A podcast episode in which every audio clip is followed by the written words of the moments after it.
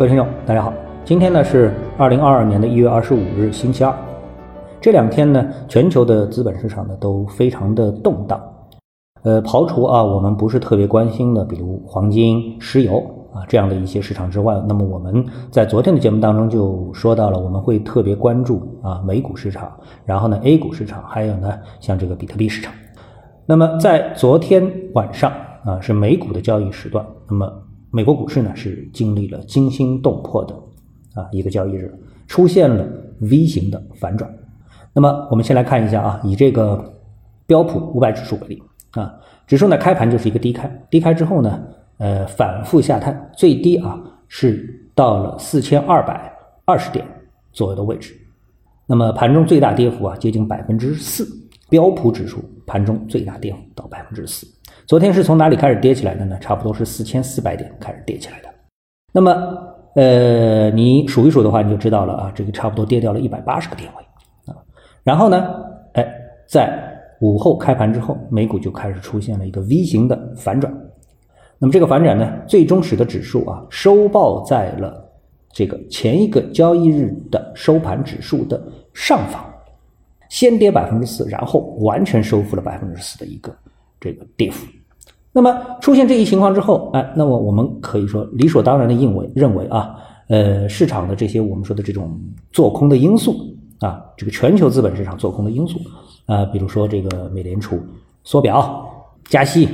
啊，那这样的一些因素，还有呢，这个乌克乌克兰和俄罗斯是不是要打起来啊？这样的一些因素呢，那么对美股市场的一个影响啊，好像看上去告一段落了。那么这样的一个表现是不是也会重复到我们的 A 股市场呢？哎，事实上我们发现不是这样。今天 A 股市场发生了什么呢？我们从指数的跌幅来看啊，上证指数、深圳成分指数、沪深三零零指数，那么包括创业板指数，跌幅都在百分之二以上，但是呢都没有超过百分之三。但是你来看一下这个小盘股指数的话呢，你发现啊，今天的市场啊，有人形容是千股跌停，那我也就不去数了，到底有多少个跌停啊？上证指数跌幅接近百分之四。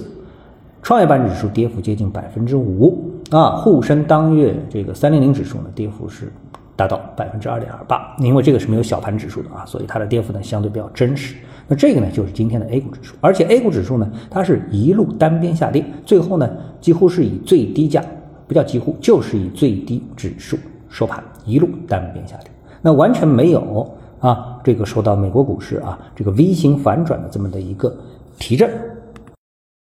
那么具有代表性的呃亚洲股市的这个几个指数品种啊，像香港和东京，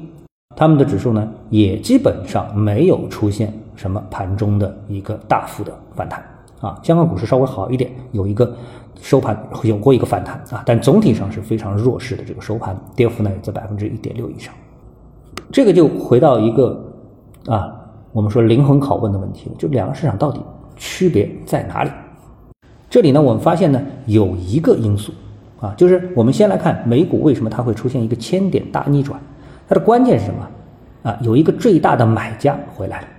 作为二零二一年美股最大的买家，美国上市公司啊，在二零二二年一直没有出手，直到周一。当然，二零二二年也就刚开始嘛，一个星一个月的时间还没到啊。据高盛统计，今年以来首次美国上市公司回购在周一发力抄底。高盛还预测啊。这个回购将成为二零二二年美股最大的买家，有高达九千七百五十亿美元的需求，为历史最高的一年。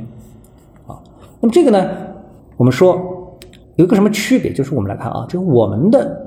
这个 A 股啊，嗯，和美国的股票相比，可能会有一个比较大的因素，就是美国的上市公司啊，特别是我们所说的所谓蓝筹。他们股价虽然下跌，但他们的现金流、他们的现备现金储备，特别是像苹果这样的公司，可以说富可敌国啊，手里相当的有钱。这个美国，我们看到它的这个呃整体的国家的预算啊，呃国债啊借了非常多，但是他们的公司都相当的富。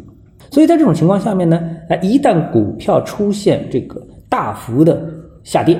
啊，特别是这种超预期的下跌，为什么说超预期呢？因为在这之前啊，呃，很多的，就是说，我认为啊，我认为啊，个人认为，就是比较客观的、中性的，嗯，分析师呢，机构对市场的判断呢，这个美股啊，它跌到四千四，也就是标普跌到四千四附近，就属于跌到位了。那昨天呢，最低跌到了四千二，你看这个两百点就等于是多跌了四个百分点，对吧？那么在这种情况下面呢，哎，上市公司果断出手，开始进去回购自己的公司，啊，这样的话呢，把指数整个就托起来了啊。当然，超跌反弹也是一个非常重要的因素。另外，像乌克兰，大家真的相信乌克兰跟俄罗斯会打起来吗？这是极小极小极小概率的事情啊。我们看到，就是在。二次世界大战之后啊，这种大规模的区域性的战争其实就非常非常少了，因为大家已经形成共识了，这个战争啊不能解决问题啊，嗯，小规模战争可能，但是大规模战争啊，这个区域性的大规模战争是非常难以有概率发生的啊。我们都知道，这个俄罗斯跟乌克兰的对抗，很多人形容说，哎，乌克兰背后还有美国啊，还有欧洲啊等等之类的，那一打起来，它就。会近似于是一个区域性的世界大战，这可能吗？这是完全不可能的啊啊！那么更悲观者可以想象，呃，是不是会有核武器动用等等之类的？这是更加不可能的事情啊啊！任何一个理性的，我们说这个负责任的国家都不会去像这样一个极端的这个，无非就吵架的时候扔一点筹码再上来啊，这个这个吓唬人。所以呢，资本市场实际上是不信这些的啊。好，那我们翻过这些我们大家没办法完全遇到的东西，我们再来看看我们的 A 股的上市公司，目前什么状况呢？实际上我们希望就是能够把这个整个市场托起来的，都是外部资金啊，比如说社保啊等等之类的啊，这个基金啊，啊股民的这个所筹备的基金啊，我们是希望一种外部基金，但是我们从来不寄希望于啊，可以说基本不寄希望于在目前的这样的一个点位上面，我们的上市公司会富裕到。啊，能够拿钱拿真金白银来回购他自己公司的股票，啊，那么回购代表了什么？代表了公司对自己股价的一种认可，啊，那么也就是说，上市公司不敢回购自己的股票，也就证明他不敢，他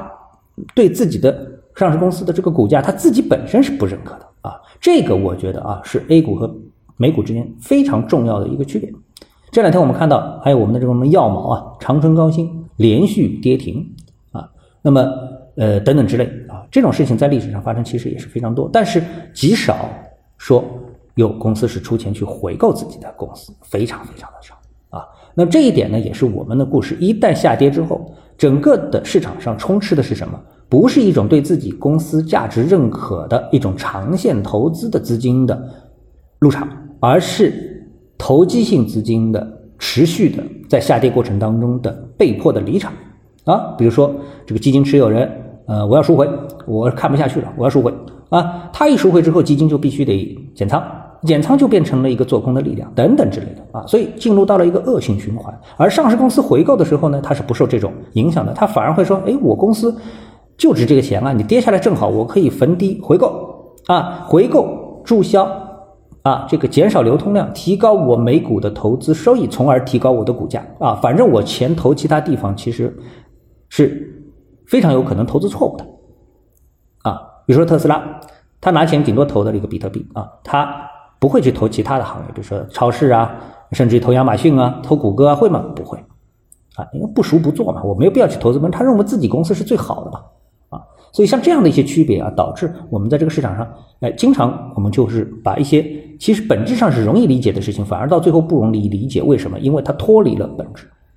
那么未来的市场可能是投资者最为关心的，到底会怎么样？那我们说啊，整个市场进入到了一个下跌的状态，是一个趋势性的一个事情。那么现在全球的股市可以说整个趋势性还是看跌，尽管美股有一个大反弹，但它的趋势可能还是会继续往下走。所以投资者啊，还是以谨慎为好。昨天我还是说了，这个市场啊要谨慎，所以晚上又出现了一个大跌。所以我现在建议大家还是继续以一种谨慎的心态来。看待目前的全球资本市场会比较好一点。